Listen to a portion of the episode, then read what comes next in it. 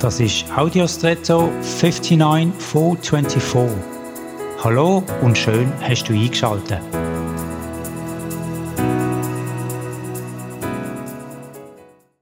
Wenn ich abwasche und das abgewaschene Geschirr zum Abtropfen auf die Seite stelle, ist in der Regel eine gewählte Oberfläche besser für das Abfließen vom Abtropfwasser als eine ebene Fläche. Wenn ich aber etwas klein schneiden will oder hacken, bevorzuge ich eine ebene Fläche wie beispielsweise ein Schneidebrett.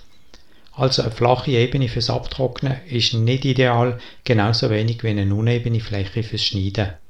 Wieder einmal unterstützen die Umstände eine Aktion oder Vorhaben besser oder behindern sie sogar.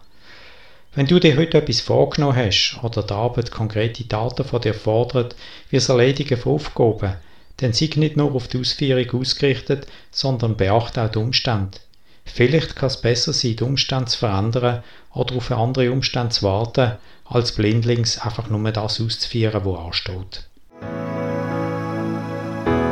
Und jetzt wünsche ich dir einen außergewöhnlichen Tag.